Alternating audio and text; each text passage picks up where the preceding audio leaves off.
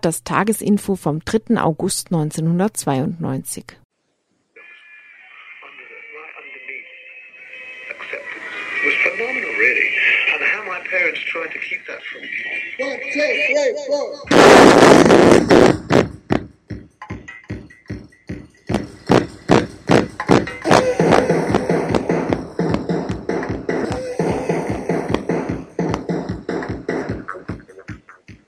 Schönen guten Abend, liebe Hörerinnen und Hörer, willkommen.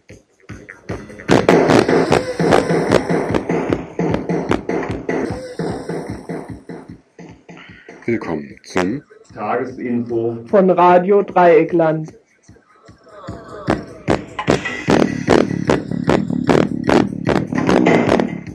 Heute, an dem heißen Montagabend, wird euch das Notinfo, das Notinfo-Team mit einigen längeren Beiträgen beglücken.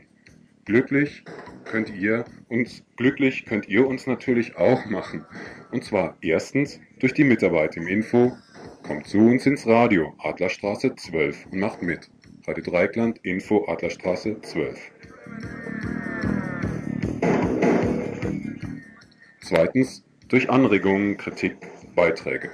Telefonisch. Telefonnummer 0761 31028. 0761 31028.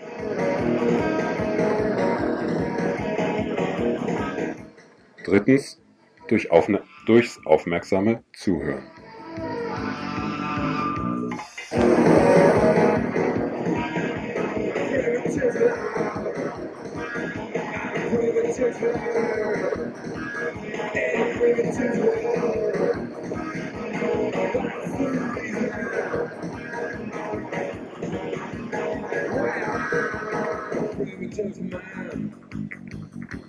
Wir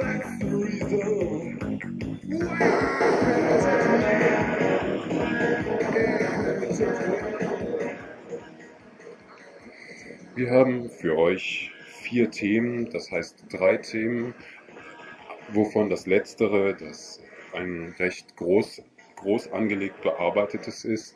Wir fangen erstmal an. Die Pyrenäen. Wir haben schon am Freitagsinfo, im Freitagsinfo oder im Info am Freitag besser gesagt berichtet über Repressionen gegen Menschen, die dort unten Widerstand leisten gegen ein Tunnelbauprojekt in den Pyrenäen. Wir haben am Freitag ein Stück weit hingewiesen auf den größeren Zusammenhang dieses Tunnelbauprojekts, auf die europäische Dimension des Straßenbaus, der momentan vor Ort aber auch hier in Freiburg äh, mit der B31 Ost neu vorangetrieben wird.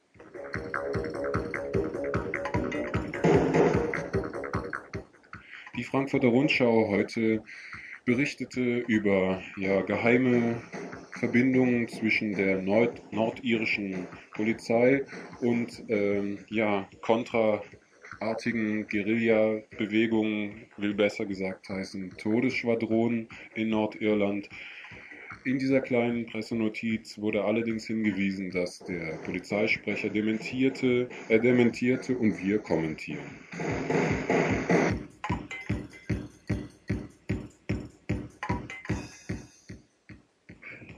Es folgen dann zwei längere Beiträge zum Nahen Osten. Der eine Beitrag beschäftigt sich mit dem Konflikt zwischen USA und dem Irak, Saddam Hussein und Bush. Der zweite Beitrag beschäftigt sich mit den Nahost-Friedensverhandlungen. Zum ersten Beitrag jetzt äh, noch ein paar Erläuterungen kurz. Am gestrigen Sonntag vor zwei Jahren, am 2. August 1990, besetzten irakische Truppen Kuwait. Ein halbes Jahr später nahm dies die USA zum Anlass für den Zweiten Golfkrieg. Der Krieg gegen die Zivilbevölkerung hat jedoch nicht aufgehört. Noch immer sitzen Saddam Hussein und die kuwaitische Herrscherfamilie fest im Sattel. Die amerikanische Großmacht verstärkt zurzeit ihre militärische Präsenz im Nahen Osten, um möglichen Gegnern zu zeigen, zu Verteidigungsminister Cheney, dass die USA kurzfristig eingreifen kann. Derweil erklärte Hussein am Wochenende, dass Kuwait ein Teil des Iraks und die Mutter aller Schlachten nicht beendet sei. Über diese, diesen politischen Konflikt und die Situation im Irak führten wir ein Gespräch mit dem Freiburger Islamwissenschaftler Dr. Karalla. In dem zweiten Beitrag äh, wird eingegangen auf die neuesten Entwicklungen der Nahostfriedenskonferenz. Diese Nahostverhandlungen werden ja am 10. August wieder aufgenommen und wir werden versuchen, über Hintergründe und Zusammenhänge dieser Friedensverhandlungen zu berichten. Eventuell ist dieser Beitrag der zweite in zwei Teile geteilt. Das heißt, wir werden wohl dann einen, ja, einen Teil eben dann hier bringen und eventuell in einem der weiteren Infos ja sozusagen die Fortsetzung liefern. Das werden wir dann aber am Ende der Stunde nochmal dann sagen, erläutern.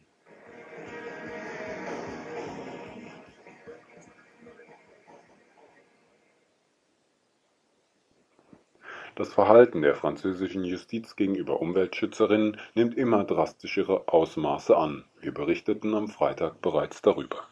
Sechs der acht Männer und Frauen, die am Montag in Pau in der, bei der Besetzung der Baubehörde, kurz DDE genannt, teilgenommen hatten und verhaftet worden waren, wurden Dienstagabend der Prozess gemacht. Diese Baubehörde ist verantwortlich für ein Tunnelprojekt. Diese dieses Tunnelprojekt, Saint-Paul genannt, im Aspetal in den Pyrenäen, das ohne die gesetzlich vorgeschriebene Offenlegung der Trassenführung und ohne Durchführung einer Umweltverträglichkeitsprüfung bereits im Bau ist, dieses und das Aspetal sowie den Pyrenäen-Nationalpark weitgehend zerstören wird, dieses Projekt genießt Schutz und volle Unterstützung der Polizei. Gegen dieses Projekt hatten die UmweltschützerInnen protestiert. Was war passiert? Eine deutsche Teilnehmerin berichtet. Wir sind da reingegangen mit ungefähr 50 Leuten und hatten Kaffee und Croissant mit und haben das an die Mitarbeiter verteilt und ähm, haben dann eben gesagt, wir wollen den Chef sprechen, damit die Pläne ausgelegt werden. Die sind bis jetzt noch nicht öffentlich ausgelegt worden. Und dann kam nach einer halben Stunde kam die Polizei, man konnte nicht verhandeln. Die haben sofort, also reingekommen, sie hatten die Türen mit Ketten zugemacht, die haben sie durchgeschnitten dann haben sie sofort losgeknüppelt, haben versucht, sich Leute rauszugreifen. Das haben sie nicht geschafft, aber dafür haben sie sechs andere festgenommen. Also sie wollten bestimmte Leute haben. Und die sind dann ins Gefängnis gekommen. Sechs Menschen wurden verhaftet und im Schnellverfahren vor den Kadi geschleift. Unter Verletzung rechtsstaatlicher Regeln, wie das hier in der Presse in kleinen Randnotizen gemeldet wurde. Was die Verletzung rechtsstaatlicher Regeln bedeutet, schildert mir die Aktivistin. Also einmal fing es eben schon damit an, dass alle zusammengeschlagen wurden, das ist auch verletzt war. Und dann war es so, dass die Leute keinen Übersetzer bei der Polizei hatten. Vor dem Prozess, der am nächsten Tag war, nicht mit ihrem Advokat reden durften alleine. Und sie wurden mit Handschellen zum Prozess geführt und ähm, also auch reingeführt, das ist auch verboten. Und sie haben, also das Urteil wurde auch mit Handschellen verkündet.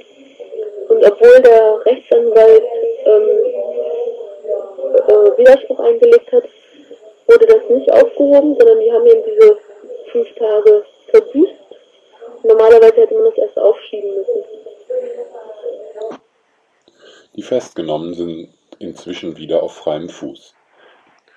Die 30 Menschen, die jetzt noch in dem Camp sind, Deutschland-Franzosen, versuchten vor Ort mit gewaltfreien Aktionen gegen das Straßenbauprojekt anzugehen. Durch die massiven Repressionen dürfte dieser Widerstand so nicht mehr möglich sein. Momentan konzentriert sich die Arbeit auf die Betreuung der weiteren Gefangenen. Einem davon, Eric Petetin, droht nun eine längere Haftstrafe, aufgehängt an dem passiven und gewaltlosen Widerstand vor Ort. Ihre Petetin hatte war schon 27 Mal vor Gericht, meistens wegen irgendwelcher Kleinigkeiten, zum Beispiel Beamtenbeleidigung oder weil er auch gewaltfrei Straßen blockiert hat. Und jetzt ist er zu einem Monat verurteilt worden, als weil er auf dem Bauplatz war. Und hat danach, gab es eine Schlägerei im Gefängnis. Wahrscheinlich wurde er geschlagen und er hat sich gewehrt und hat dem Direktor die Brille zerschlagen. Und deswegen hat er jetzt noch einen Monat mehr und zwar ist er in Isolationshaft. Und er darf keinen Besuch empfangen, auch nicht von seiner Familie. Nun wird das Camp auch noch direkt bedroht. Das waren ziemlich viele Sachen. Es waren eben einmal 30 Leute aus hier aus der Region, die sich dann einfach vor unser Camp gestellt haben, mit Stöcken uns angeschrien haben, und mit Morddrohungen übersät haben. Und ähm, das sollte wohl eine Revanche-Aktion sein, weil wir die Woche vorher auf dem Markt in Bedus waren. Und ähm, ja, da haben sie sich eine Woche später dann überlegt, dass sie ähm, kommen und das ja, uns blockieren oder zusammenschlagen, aber wir hatten uns eben gewehrt. Wir hatten auch Stöcke und so und dann ist eben nichts passiert. Und heute, kann ich jetzt gleich sagen, jetzt eben gerade wurde der Robin Wood Bus, da wurden vier Reifen zerstochen in Oloron. Es war ein Brandanschlag jetzt auf das Auto von Erich Pettertin in der Nacht. Konnte aber auch verhindert werden, weil wir Sachen haben, die das dann gleich mitgekriegt haben. Es kommt äh, zum, zum Teil eher auch Rechtsradikale, es gab auch rechtsradikale Tweetblätter und rechtsradikalen Wortschatz.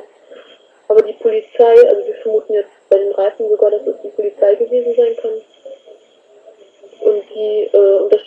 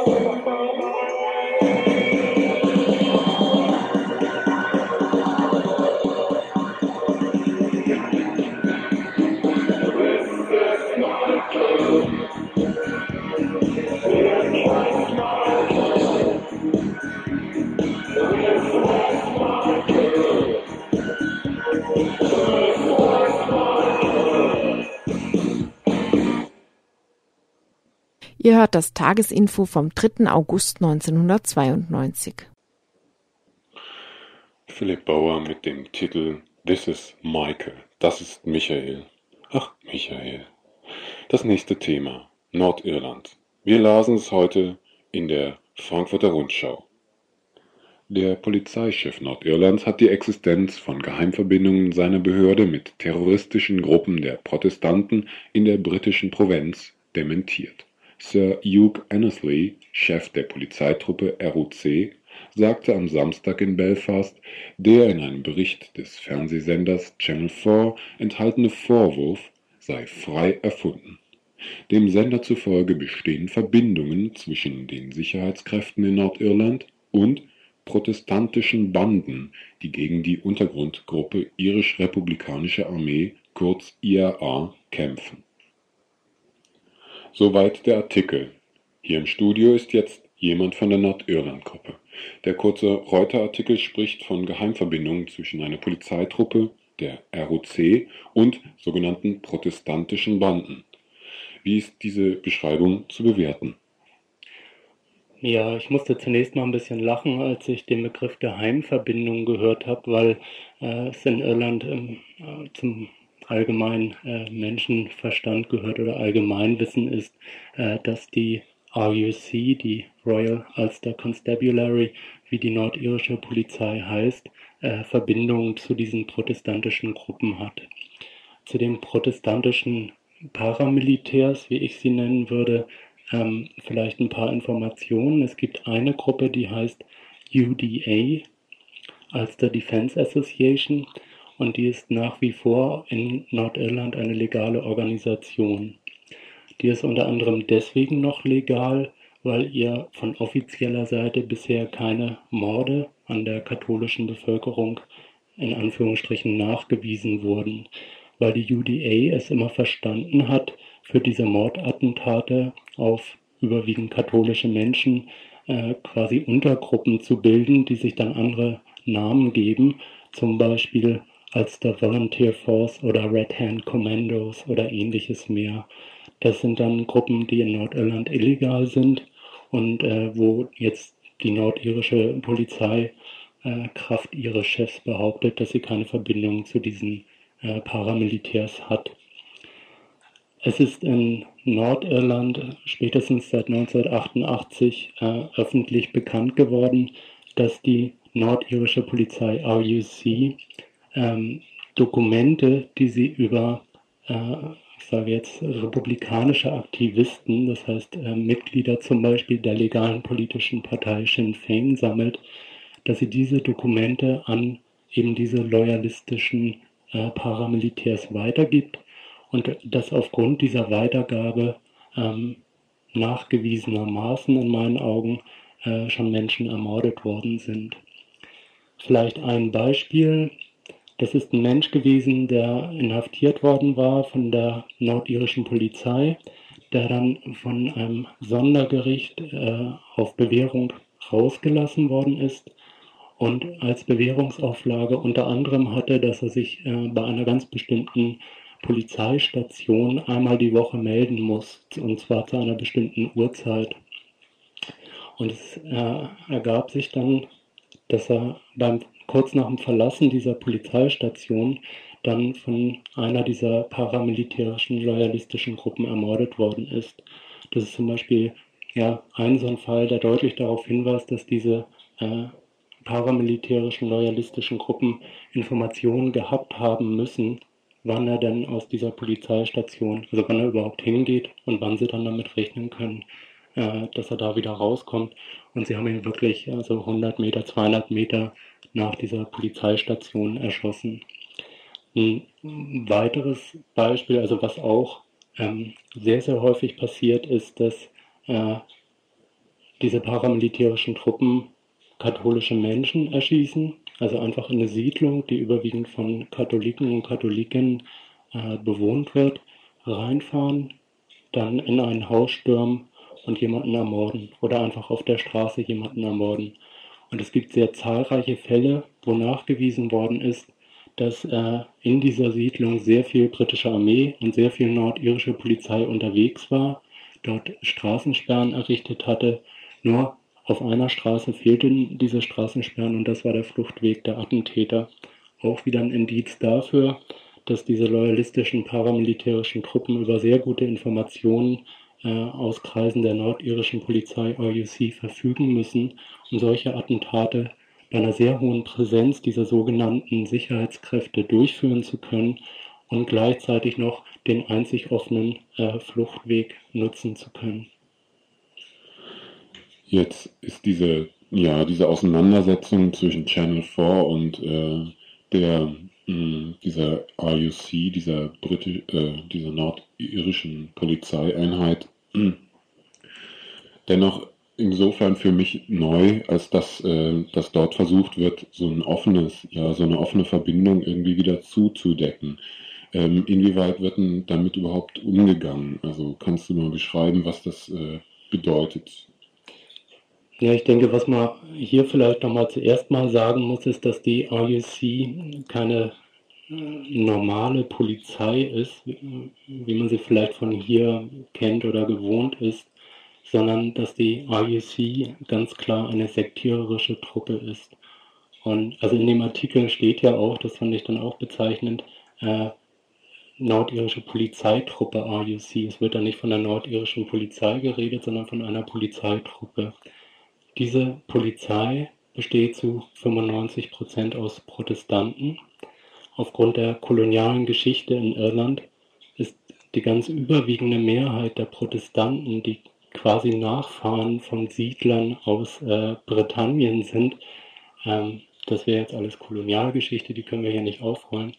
Äh, aber aufgrund dieser Konstellation äh, ist die ganz überwiegende Mehrheit der Protestanten für einen Verbleib von Nordirland im sogenannten Vereinigten Königreich, während die überwiegende Mehrheit von Katholiken und Katholiken ähm, für eine Wiedervereinigung Irlands ist, also dass Nordirland wieder Bestandteil eines gesamtirischen Staates wird.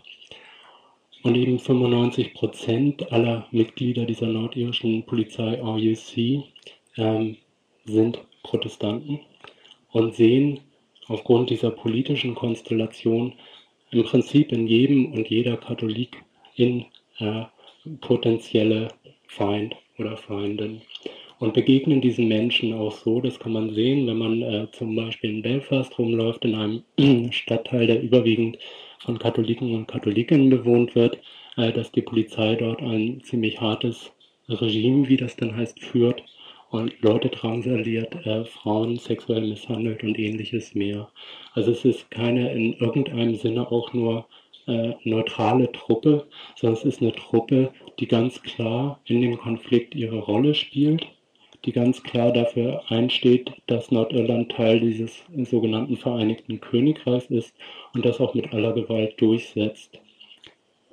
Und ähm, ein zweiter Punkt, denke ich, der wichtig ist, äh, sind diese sogenannten paramilitärischen Truppen, äh, die man zum Teil auch als Todesschwadrone, wie man sie zum Beispiel aus äh, süd- oder zentralamerikanischen Ländern kennt, bezeichnen kann. Ähm, diese Todesschwadrone sind ein elementarer Bestandteil in der britischen Aufstandsbekämpfungsstrategie, und zwar nicht erst seit Ausbruch des jüngeren Nordirlands-Konfliktes, etwa Anfang der 70er Jahre, sondern das ist eine Sache, die ähm, britische Militär schon in ihren Kolonialkriegen in Afrika erprobt haben. Und einer der ganz wesentlichen Köpfe, die diese Strategien entwickelt haben, ist der berühmte Frank Kitson, äh, der dieses Buch geschrieben hat im Vorfeld des Krieges wo es um Aufstandsbekämpfung jetzt nicht zwischenstaatlichen Kriegen, sondern eben in Bürgerkriegssituationen geht. Das sind Strategien, die in Afrika schon in den 50er Jahren und früher erprobt worden sind. Und das ist eine Strategie, die weiterentwickelt worden ist im Konflikt in Nordirland. Und da ist die Etablierung von solchen Todesschwadronen ganz wesentlicher Bestandteil von, weil die einfach ähm, dazu dienen sollen, Sachen zu machen, die die offiziellen, in Anführungsstrichen, Sicherheitskräfte und dann wieder in Anführungsstrichen nicht machen dürfen. Das heißt einfach zum Beispiel in Gegenden, wo äh, die oppositionelle Partei Sinn Fein relativ breite Unterstützung hat, reinzufahren, wahllos Leute zu erschießen und damit eine Angst in der Bevölkerung zu verbreiten. Ja, und da schließt sich dann im Prinzip diese etwas weitläufigen Ausführungen schließen sich da wieder an den Artikel, der eingangs erwähnt worden ist, an, wo da von Geheimverbindungen äh, die Rede war, weil ich denke, dass es für eine solche Aufstandsbekämpfungsstrategie, wie sie die unter anderem die nordirische Polizei in Nordirland anwendet, wesentlich ist, dass es nicht nur irgendwelche Todesschwadrone gibt von irgendwelchen Gruppen von Leuten, die sich zusammentun und quasi mehr oder minder wild durch die Gegend ballern, sondern dass genauso wesentlich ist, dass äh, die Polizei RUC oder auch die britische Armee natürlich, die da in dem nordirischen Konflikt vertreten ist, auch eine gewisse Übersicht, wenn nicht sogar Kontrolle über diese Todesschwadrone äh, innehat, dass sie also Undercover-Agenten in diesen Todesschwadronen sitzen hat, die ähm, vielleicht nicht über alle diese Organisationen genauestens Bescheid wissen oder nicht über jedes Attentat, das die durchführen, Bescheid wissen, aber die einen gewissen Überblick haben, was passiert und vielleicht auch hier oder da steuernd eingreifen. Ja, von daher denke ich dann letztendlich, dass äh, diese Geheimverbindungen, die eben von dem Fernsehsender Channel 4 behauptet worden sind, dass die jetzt gar nichts, äh, also Außergewöhnliches in dem Sinne sind, dass es da irgendwelche faulen Äpfel gibt, die quasi so eine Verbindung zwischen Todesschwadronen und Polizei unterhalten, sondern dass es ganz genau äh, Bestandteil dieser Aufstandsbekämpfungsstrategie ist. Und dass natürlich der Chef der nordirischen Polizei sowas dementieren muss, also das liegt ja einigermaßen auf der Hand. Und die äh, verschiedene britische Polizeikräfte haben 16 Jahre lang erfolgreich dementiert, um jetzt ein Beispiel zu nennen, äh, dass sie Geständnisse aus Leuten rausgeprügelt haben und aufgrund dieser Aussagen dieser Dementi einer britischen Polizeieinheit äh, sind die Birmingham Six 16 Jahre lang unschuldig im Knast gesessen. Und dann kam irgendwann raus, dass diese Polizeitruppe die ganze Zeit über gelogen hatte und die wurde aufgelöst und damit war der Fall gegessen.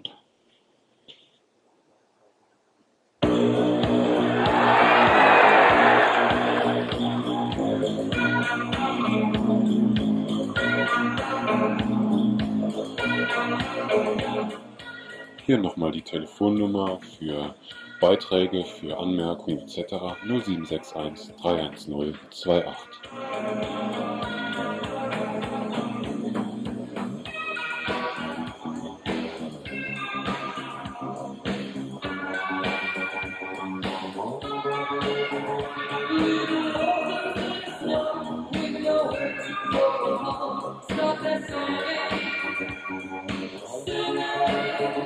Wasted so much time, oh, your heart, time, time.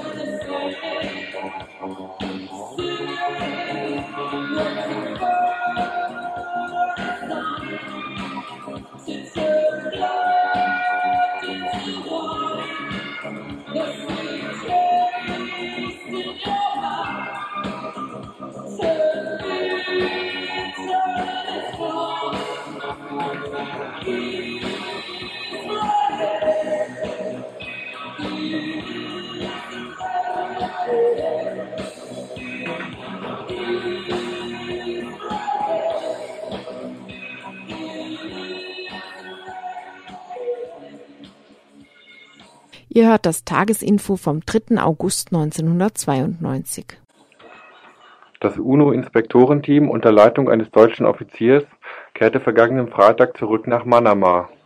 Es hat dem Landwirtschaftsministerium von Bagdad vergeblich nach geheimen militärischen Unterlagen gesucht, die den Irak befähigen, chemische Kampfstoffe zu produzieren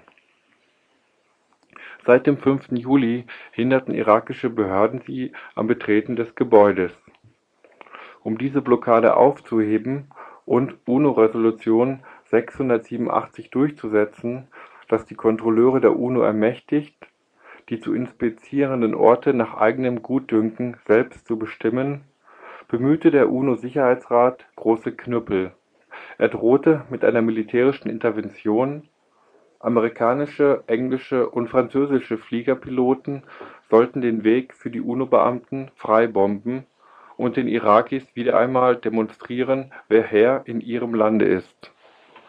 Ein Angebot Bagdads, Fachleuten aus bündnisfreien oder neutralen Ländern den Zutritt zu dem Gebäude zu gewähren, wurde vom UN-Sicherheitsrat abgewiesen der Konflikt zwischen dem UNO-Inspektorenteam und Saddam Hussein war Gegenstand eines Interviews, das wir letzte Woche mit dem Libanesen und Freiburger Islamwissenschaftler Dr. Karalla führten. Dabei ging es auch um eine Einschätzung der politischen Situation im Nahen Osten nach dem Ende des Ost-West-Konfliktes und um die Situation in Kuwait zwei Jahre nach der irakischen Besetzung, die den Anlass des Golfkrieges Anfang des Jahres 91 abgab. Den arabischen Kontext, in dem sich der Konflikt UNO-Irak abspielt, skizziert Dr. Karalla im Gespräch mit Radio Dreieckland folgendermaßen. Ich glaube, und das haben viele auch arabische Soziologen und äh, Politologen gesagt, für viele, äh, das ist ein nicht nur dritter Weltkrieg gewesen, noch für viele ist das ein erster Weltkrieg, richtig, ein Krieg zwischen Nord und Süd. Und in diesem äh, Rahmen äh, kann man äh, ihre anderen Fragen beantworten.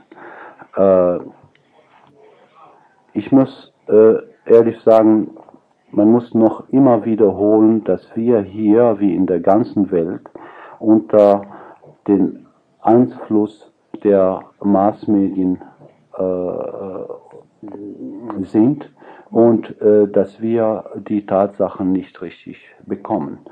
Das sind immer manipulierte Tatsachen, das ist immer voller Disinformation mhm. und diese Tatsachen, äh, diese Wahrheiten, wie sie man äh, nennt, äh, sind nur Aspekte des Kampfes, sind nur Elemente des Kampfes. Man muss sich doch erinnern, dass es immer ein, einen großen Unterschied gibt zwischen was man als Werte und Wünsche erklärt Demokratie, Menschenrechte, Völkerrechte etc. und was man, wie man in der Tat äh, handelt. Man kann das als sein großes Ziel erklären und dann anders handeln.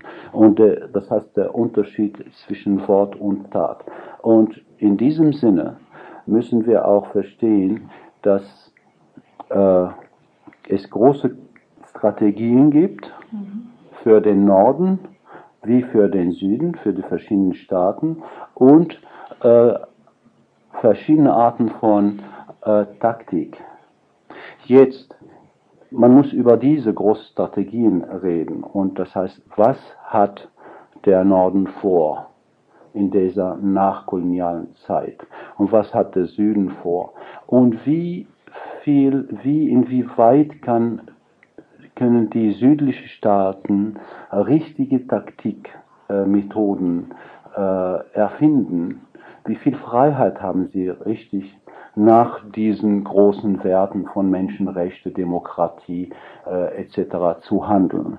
Haben sie wirklich die Freiheit, das zu tun?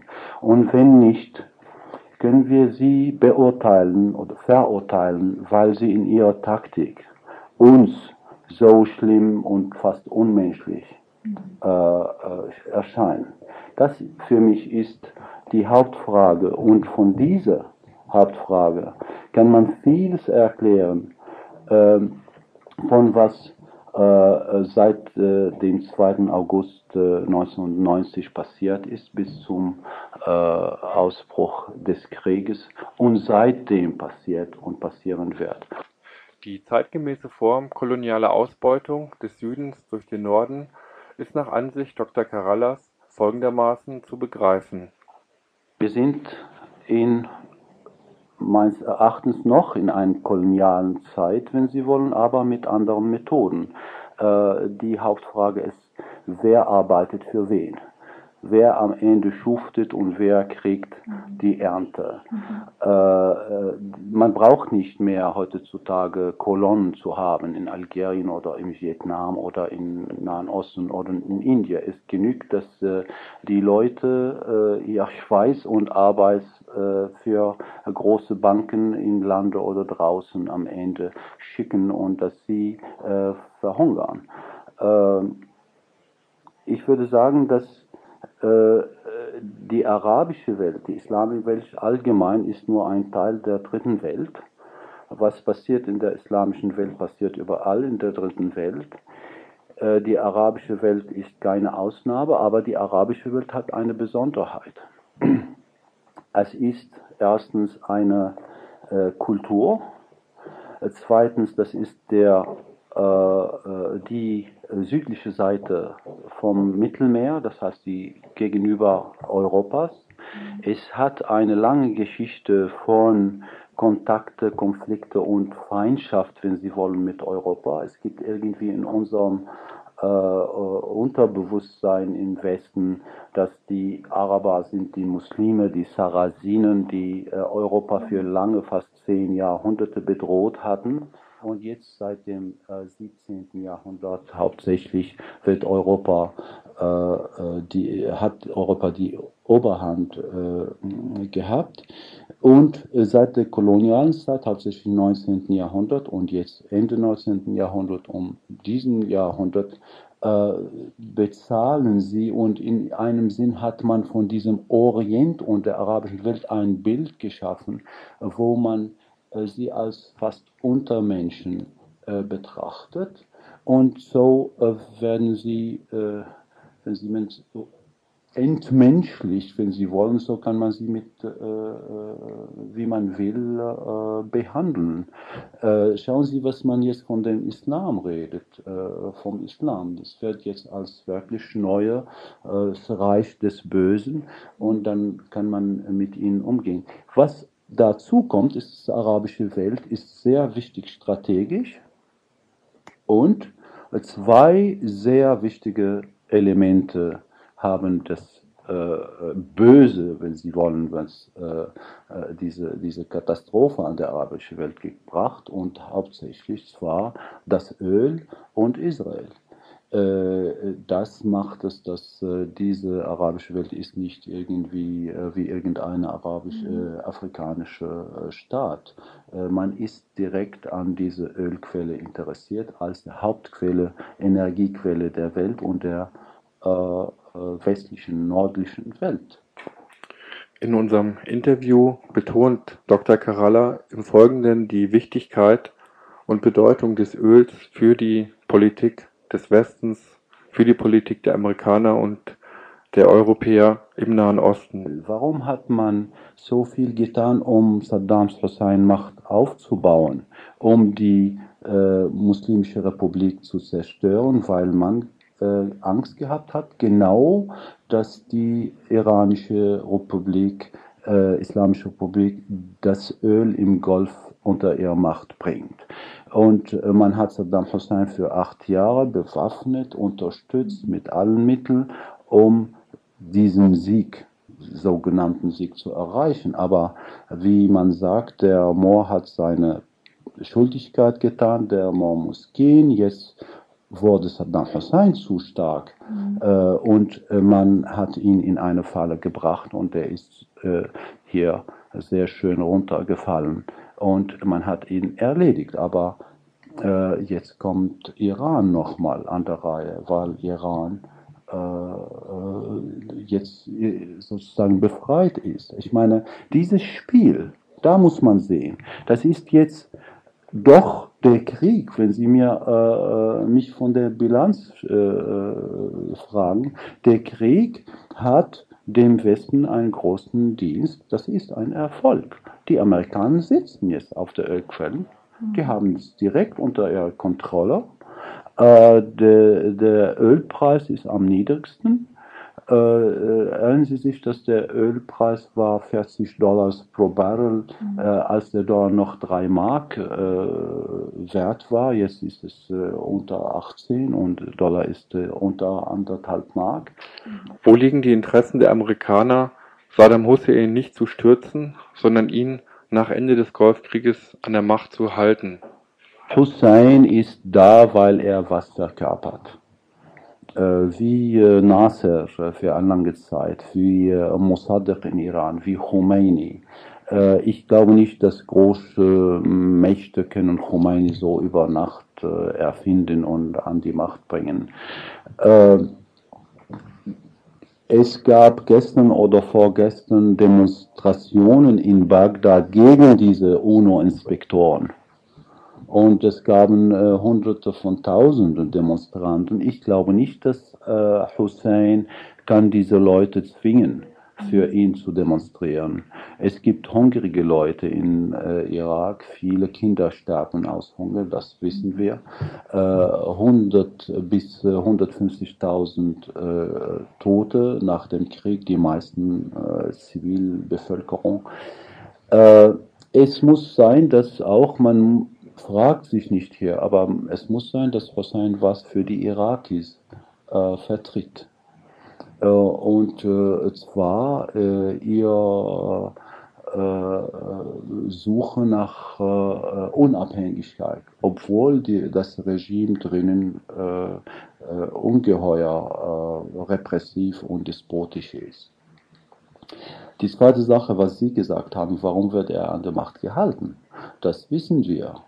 Warum haben die Alliierten äh, nicht weiter gekämpft haben. Wir wissen das vor Angst, erstens von den Schäden im Süden und die Saudis haben Druck geübt, so dass Hussein nicht äh, runtergebracht wird und zweitens von den Kurden im Norden. Das ist unter Druck von der Türken, von der türkischen Regierung, die ihr eigenen Kurden unterdrückt. Also äh, das, meine ich, war äh, die, äh, der Grund, warum die westlichen Mächte äh, Hussein nicht äh, gestürzt haben oder weiter an Bagdad marschiert haben. Das ist eine Fra andere Frage, ob sie das dürfen oder nicht, ob sie das sollten oder nicht, ob äh, völkerrechtlich das dürfen. Aber ich glaube, wenn sie äh, sich so viel erlaubt haben, die hätten das auch gemacht haben. Äh, Schwarzkopf wollte das.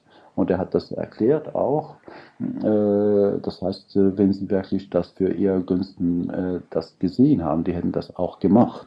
Also die Leidtragenden dieses Golfkrieges und des taktischen Kalküls der am Krieg beteiligten Parteien war nach Ansicht des Freiburger Islamwissenschaftlers Dr. Karalla die Zivilbevölkerung sowohl im Irak wie in Kuwait.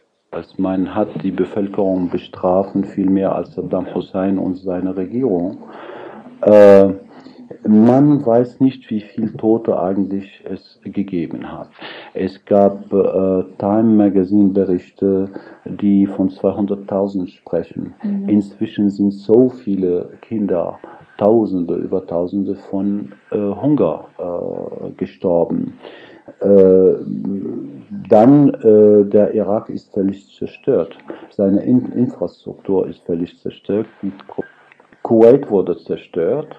Nicht so äh, viel, wie man behauptet hatte, aber trotzdem die menschliche Zerstörung, auch die psychische, die politische Zerstörung ist sehr groß. Ähm, die Palästinenser auch, man hat Tausende von Palästinenser äh, gefoltert, viele getötet und äh, über 300.000 ausgetrieben. In Kuwait äh, kommt jetzt die Al-Sabah-Familie zurück zur Macht. Überhaupt, okay, die reden über mögliche Demokratie in der Zukunft, aber bis jetzt die alten feudalen, patriarchalen äh, Prinzipien herrschen. Anderthalb Jahre nach dem Ende des Golfkrieges sind also sowohl im Irak wie in Kuwait noch immer die alten Machthaber im Sattel. Was für das UNO-Inspektorenteam als politisches Druckmittel eingesetzt wurde, die Drohung mit einer militärischen Intervention, gilt für den Schutz der schiitischen Bevölkerung, die gerade im Südirak von Hussein sehr massiv angegriffen wird, natürlich nicht. Derweil verlegt die USA 2400 weitere Soldaten zu Manövern nach Kuwait und verstärkt die militärische Präsenz im Nahen Osten Hussein erklärt derweil, die Mutter aller Schlachten ist noch nicht beendet. Dies macht deutlich, der Golfkrieg geht auch anderthalb Jahre nach dem Ende seiner heißen Phase weiter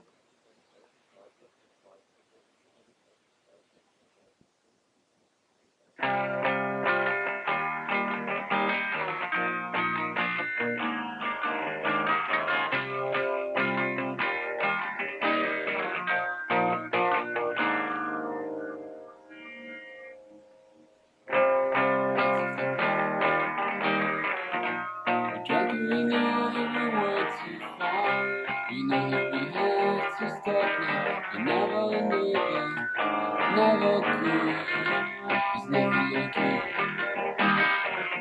The one that wraps me to sleep, and you from the first time I saw you, I never knew me, forget you.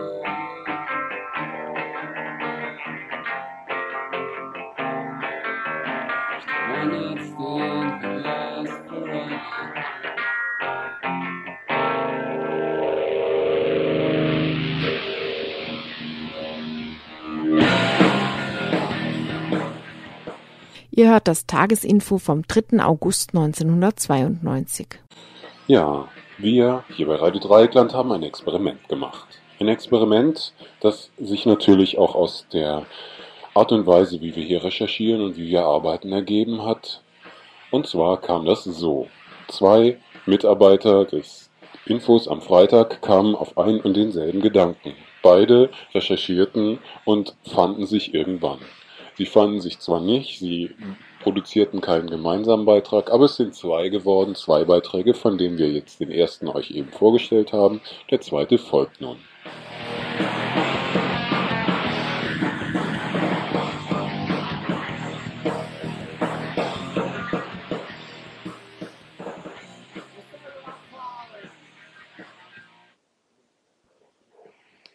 Wie ja zum Beispiel den Tageszeitungen zu entnehmen war, wurden bereits vorletzte Woche unter der Federführung der USA verschiedene Vorgespräche für den Wiedereintritt in die Nahostverhandlungen um den israelisch-arabischen Konflikt geführt. USA-Außenminister Baker war dazu eigens hin und her, kreuz und quer, hin und zurück nach Israel, Saudi-Arabien, Ägypten, Jordanien, Syrien und in den Libanon gereist. Viel rausgekommen ist dabei nicht, jedenfalls nicht so viel Mensch weiß. Nach diesen Vorgesprächen haben letzten Freitag und Samstag in Damaskus die arabischen Außenminister unter Einschluss der Palästinenser über ihr weiteres Vorgehen beraten. Am 10.8. geht es nun in Washington mit multilateralen Gesprächen weiter. Baker hat sich optimistisch gezeigt. Es gebe jetzt eine wirkliche Chance, dass der Friedensprozess an Tempo gewinnen würde und Israelis und Araber endlich substanzielle Verhandlungen aufnehmen. Gleichzeitig war auch überall zu hören und zu lesen, die UNO erwäge einen weiteren militärischen Angriff gegen den Irak.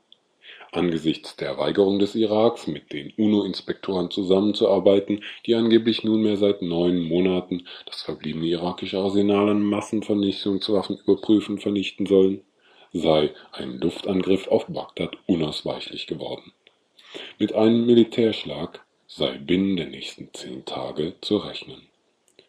Das war letzte Woche Mittwoch. Aber das Ultimatum scheint aufgehoben zu sein, nachdem zwischen der UNO und dem Irak ein Kompromiss über die Durchsuchung des irakischen Landwirtschaftsministeriums erzielt wurde. Dort werden wichtige Unterlagen über irakische Waffensysteme vermutet. Ob damit der Angriff auf den Irak auch ganz aus der Welt ist, bleibt abzuwarten. Skepsis ist angebracht. Unserer Ansicht nach geht es mit der Drohung um etwas anderes jedenfalls um mehr. Alles Zufall oder besteht zwischen der Führung der neuesten Nahostverhandlungen und der Ankündigung des militärischen Angriffs auf den Irak etwa ein Zusammenhang, der uns bei der Lektüre der Badischen Zeitung bisher verborgen geblieben ist? Warum gibt sich Baker so optimistisch? Was für uns an Fakten dazu zu kriegen war, stand gerade auch in vielen Zeitungen oder ist schon im Fernsehen oder im Radio gekommen. Wir wollen hier heute nach den Hintergründen und Zusammenhängen der Nahostproblematik fragen und Sie mit den neuesten Nachrichten über die Nahostverhandlungen und die wieder eskalierende Golfkrise in Verbindung setzen. Wer den Überlegungen dazu etwas hinzufügen will, weil er oder sie sie für ergänzungsbedürftig hält, oder wer den Überlegungen sogar etwas hinzufügen muss, weil er oder sie sie einfach für falsch hält, dem oder der sei noch einmal die Telefonnummer ans Herz gelegt, unter der wir hier zu erreichen sind. 0761 31028. Gemeinde wir sind, fangen wir hinten an. Das heißt in diesem Fall mal wieder bei der USA. Hintergründe. US-Außenminister Baker hat sich bezüglich der neuerlichen Verhandlungen optimistisch gegeben. Ein Mann, der es wissen muss? Immerhin hat die USA nach dem nicht nur faktischen Ausscheiden der UdSSR aus der internationalen Politik das fast alleinige Sagen in der Region. Das nennt sich in der internationalen Politik schön unipolares System. Im vorhergehenden bipolaren System der letzten 40 Jahre waren die beiden Supermächte darauf angewiesen, in Nahost regionale Verbündete zu haben, mit deren Hilfe sie ihre Interessen in der Region durchsetzen konnten. Einerseits konnte damit über die Stellvertreter in regionalen Subsystemen eine Ausweitung des Einflussbereichs des bipolaren Gegenspielers verhindert werden, andererseits waren beide Supermächte auch darauf angewiesen, auf die Interessen ihrer Stellvertreter innerhalb der regionalen subsystemischen Rivalität und den daraus resultierenden Konflikten Rücksicht zu nehmen. So hat die USA zwar in den letzten 20 Jahren freiwillig oder unfreiwillig die destruktive Politik israelischer Regierungen in den besetzten Gebieten mehr oder weniger unterstützt, sie konnte aber andererseits mit Rücksicht auf die UdSSR und einer Gefahr der Eskalation der subsystemischen Konflikte auf die globale Ebene, wie zum Beispiel im Oktoberkrieg 1973, nie unmittelbar selbst eingreifen. Das hat sich mit dem Golfkrieg, wie wir wissen, geändert. Die USA sieht sich jetzt grundsätzlich in der Lage, den politischen Rahmen im Nahen Osten nach ihrer Interessenlage selbst zu bestimmen.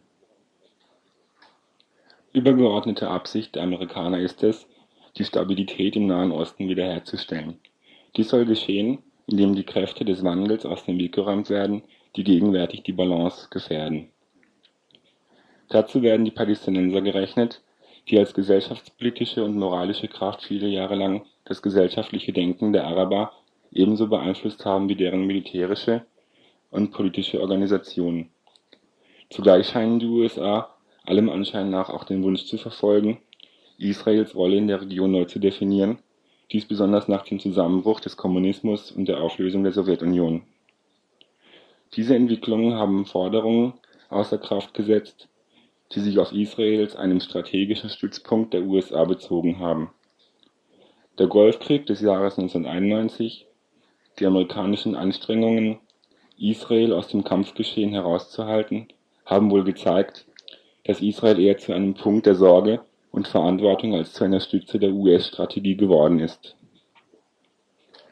Inzwischen hat die Zerstörung der irakischen Militärmacht seiner Infrastruktur und seiner industriellen Basis die einzige wirkliche Bedrohung Israels durch Araber beseitigt.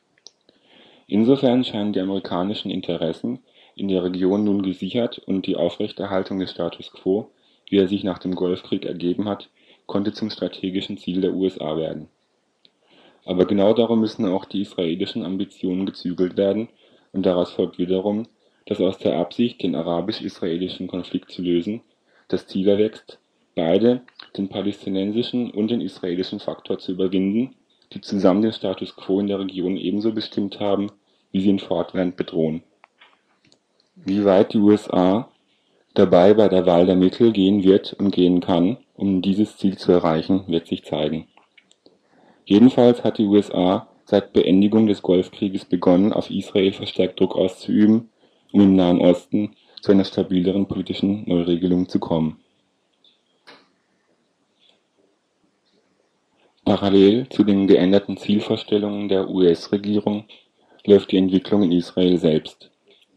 Nachdem die USA schon vor den Wahlen in Israel erklärt hatte, einen amerikanischen 10-Millionen-Dollar-Kredit für Israel an einen Baustopp in den besetzten Gebieten zu binden, war der Stand der Regierung Shamir zunehmend schlechter geworden.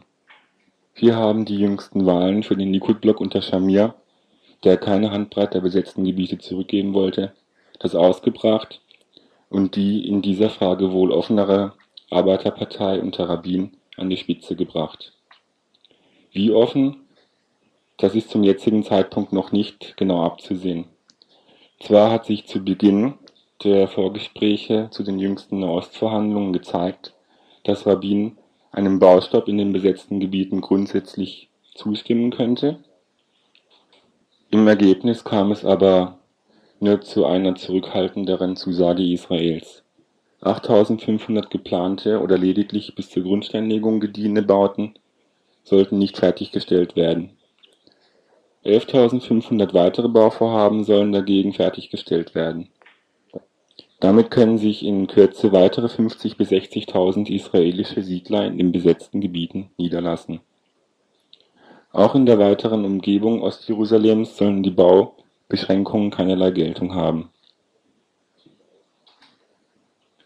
Zwar hat sich auch die Mehrheit der israelischen Bevölkerung laut repräsentativer Meinungsumfrage für das Programm Gebiete für Frieden ausgesprochen, aber auch aus der Sicht der israelischen Friedensbewegungen sind territoriale Kompromisse, etwa gegenüber Syrien oder den Palästinensern, im günstigsten Fall eine Voraussetzung einer friedlichen Koexistenz.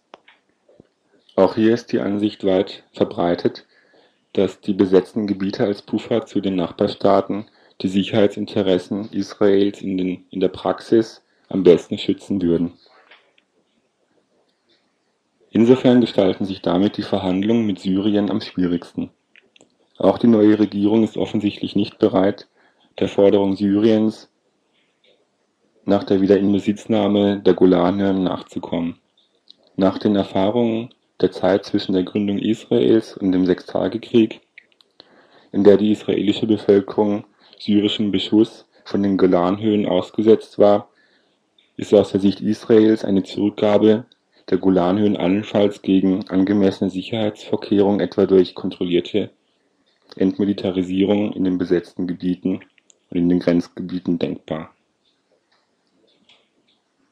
So hat Rabin von Damaskus in den jüngsten Verhandlungen ein Zeichen des guten Willens verlangt. Die Syrer müssten zuerst ihre Massenvernichtungswaffen abrüsten, bevor über den Golan verhandelt werden könne. Laut Aussage ägyptischer Diplomaten soll Rabin verlangt haben, dass Ägypten den Abrüstungsprozess kontrolliert. Eine Stationierung von US-Sicherheitstruppen an der Grenze gegen eine Rückgabe der Golanhöhen lehnte Rabin aber jedenfalls ab. Ihr hört das Tagesinfo vom 3. August 1992.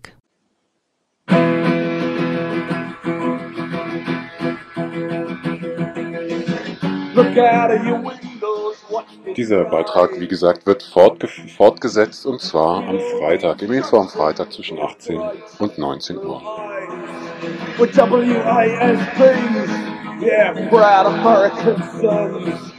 We know how to clean our teeth But I sit down and couldn't cause with our Thursday from America.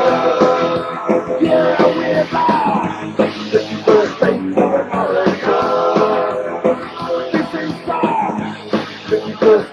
America.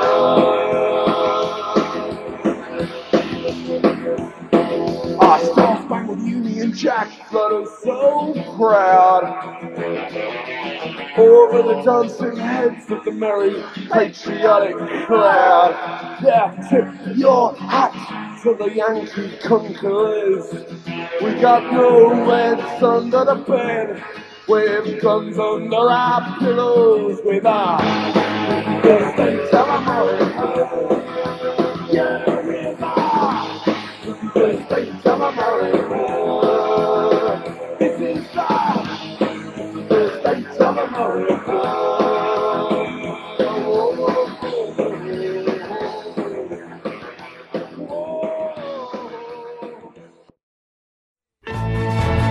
Wie hast du Radio Dreieckland kennengelernt? Tagesinfo vom Was interessiert dich bei Radio Dreieckland? Zu welchen Uhrzeiten hörst du Radio Dreieckland am ehesten? Was sollte Radio Dreieckland besser machen? Du hörst öfters Radio Dreieckland? Dann mach mit bei unserer Umfrage. Welche Uhrzeit passt zu welcher Sendung, damit die interessierten Hörerinnen sie überhaupt hören können? Klagen ihre Sollen wir die Webseite stärker an den Gebrauch mit Smartphones anpassen? Wie viel dürfen wir überhaupt auf die Webseite bauen, ohne vielleicht Hörer auszuschließen, die keinen Internetzugang haben? Zum Fokus Europa reden wir zu lang oder zu undeutlich? Welche Themen sind wichtig? Und welche Musik? Um all das besser einschätzen zu können, wollen wir wissen, wann und wie du RDL hörst, was dich im Radioprogramm interessiert und was du dir wünschst. Wir befragen dich lediglich alle 40 Jahre. Also nutze die Gelegenheit und beteilige dich schnell. Die Umfrage findet ihr online ganz einfach auf rdl.de slash Umfrage.